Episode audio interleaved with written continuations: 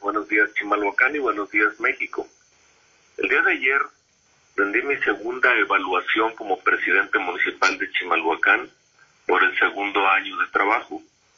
Eh, quiero retomar la parte relativa a la lucha contra el COVID, contra la pandemia, porque se me quedaron algunas cosas en el tintero y las quiero subrayar. Dije que ante la mortífera y masiva enfermedad del COVID, que hoy día, por cierto, nos azota con peor furia, rompiendo todos los récords pasados en el número diario de contagios y de fallecidos, al observar además la inacción, la falta de apoyo del gobierno federal a este municipio de 800 mil habitantes ubicado en la zona conurbada del, del Valle de México, es decir, en el epicentro mismo de la pandemia, mi cabildo y yo nos vimos obligados a destinar a esta contingencia sanitaria el mayor presupuesto posible, que hoy día rebasa los 100 millones de pesos, para destinarlos a las siguientes acciones. Uno, al pago de pruebas COVID y a la gestión de casi 45 mil pruebas gratuitas que se han entregado a la comunidad, a la compra de medicamento en un monto, en, un número de 23 mil dosis. Tres, a la compra de 525 tanques y concentradores de oxígeno, recargas, etcétera. Cuatro, al financiamiento de tomografías 322 y otras tantas consultas con neumólogos privados. Equipamiento y reconversión de ocho ambulancias municipales para el traslado urgente de enfermos COVID.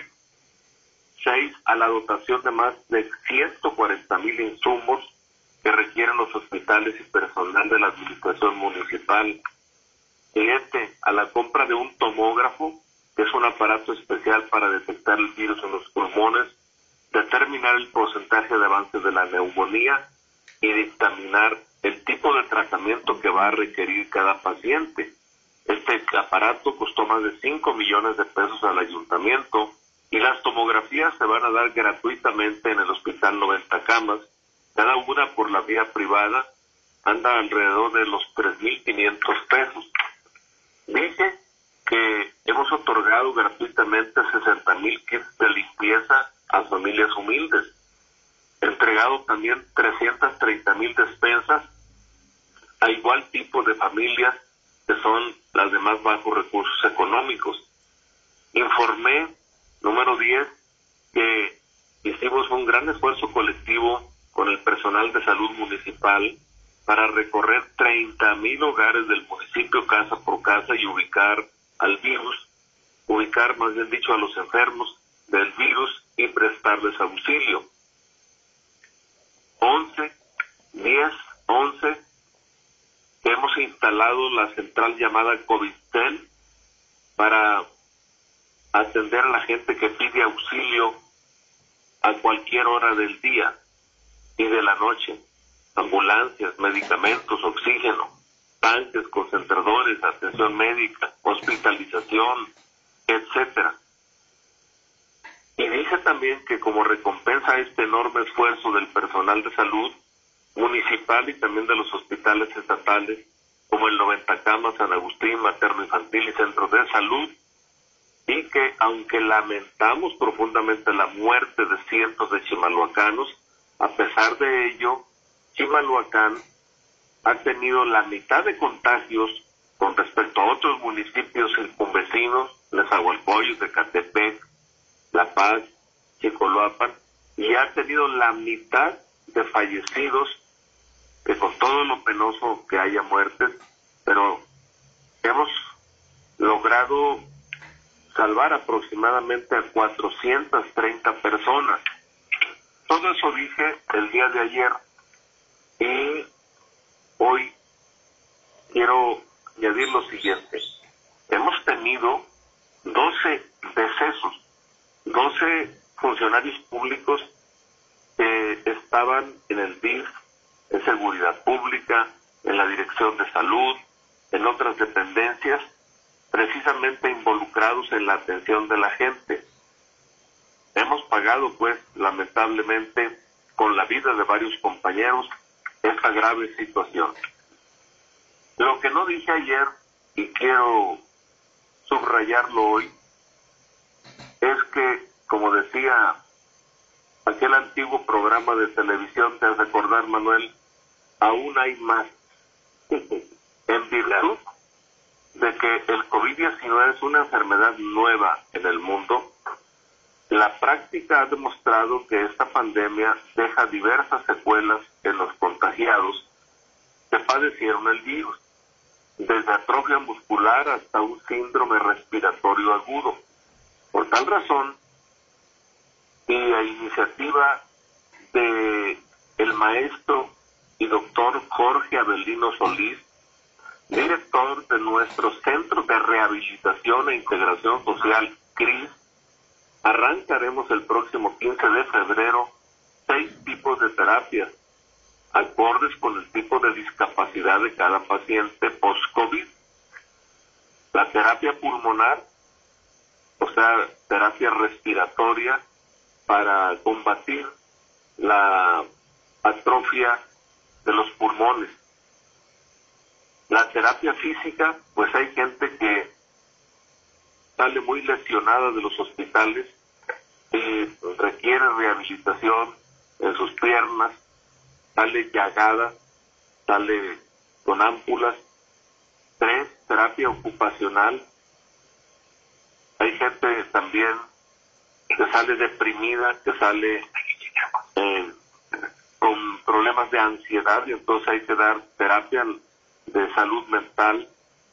Hay gente que, a, la que se le olvida cómo deglutir, cómo volver a comer, vamos a aprender a, a tragar el, el bolo alimenticio, toda una serie de consecuencias. Y entonces eh, la atención será multidisciplinaria, pues habrá pacientes con una o más discapacidades y el servicio será además gratuito, pues nuestro pueblo es humilde y queda sumamente gastado después, emocional y económicamente, después de haber padecido el COVID. Hasta ahora no conocemos de ningún otro nivel de gobierno, ni federal ni estatal, y menos del ámbito municipal, esté instrumentando un programa de rehabilitación post-COVID. En ese sentido, como en muchos otros rubros, Chimalhuacán se proyecta como un municipio de vanguardia, otra vez como un municipio ejemplar en toda la República Mexicana. Y bueno, he dado estos antecedentes, este rodeo, para rematar en lo siguiente. es el tema relativo a la aplicación de la vacuna de la vacuna anticovid y para expresar públicamente mi inconformidad porque al personal médico del hospital 90 camas, el gobierno federal solo le ha proporcionado 260 dosis de más de mil que se necesitan. Y de esas 200 personas vacunadas, como la farmacéutica Pfizer debe aplicar dos dosis por persona, me informan que la segunda vacuna no será dentro de 21 días, como marca el protocolo de vacunación sino hasta dentro de 45 días, con lo cual puede bajar la, la inmunidad del personal médico. Denuncio que tampoco hay vacunas para los trabajadores de la salud en el otro hospital, en el San Agustín, ni antídotos para nuestros médicos, paramédicos y enfermeros municipales de la Dirección de Salud. Pero eso sí, como dije ayer en mi evaluación, Cínicamente el gobierno federal ya está vacunando a todo el personal de los llamados siervos de la nación, que no son ni doctores, ni enfermeros, ni camilleros, ni nada en los hospitales COVID. Están simplemente de mirones y de metiches en las brigadas de vacunación en un obsceno acto de proselitismo político del partido Morena. Y por eso anuncié ayer que el ayuntamiento le exigirá a el presidente López Obrador, con mucho respeto, como dice él, pero con mucha energía, lo siguiente. Uno, la vacunación a todo el personal de salud de Chimalhuacán, inmediatamente además. Dos, que ya se programe la vacunación de los 39 mil adultos mayores de 60 años en nuestro municipio, tal como lo ofreció Obrador en diciembre pasado. El presidente dijo que en febrero arrancaba la vacunación de la tercera edad y ahí estaremos el primero de febrero en sus conferencias mañaneras para exigirle que cumpla su palabra y añadir que de común acuerdo con el hermano ayuntamiento de Iztapaluca que encabeza la licenciada Marisela Serrano Hernández, Hernández, estamos ya haciendo gestiones con farmacéuticas de otros países para comprar como ayuntamientos vacunas en virtud de la ineptitud y tardanza del gobierno federal. Con esto termino y, por lo tanto eh, reivindico un error que cometí ayer al no reconocer el gran esfuerzo del doctor Jorge Avelino Solís, que va a encabezar el proyecto de rehabilitación de enfermos post-COVID y de paso también con mucho afecto le envío un abrazo muy apretado a mi querido doctor Juan Carlos Suárez Niño, quien ha recorrido de hogares de personas afectadas por el COVID y con un cariño inmenso se ha abocado a salvar vidas de manera muy comprometida. No lo dije ayer, pero nunca es tarde. Muchas gracias.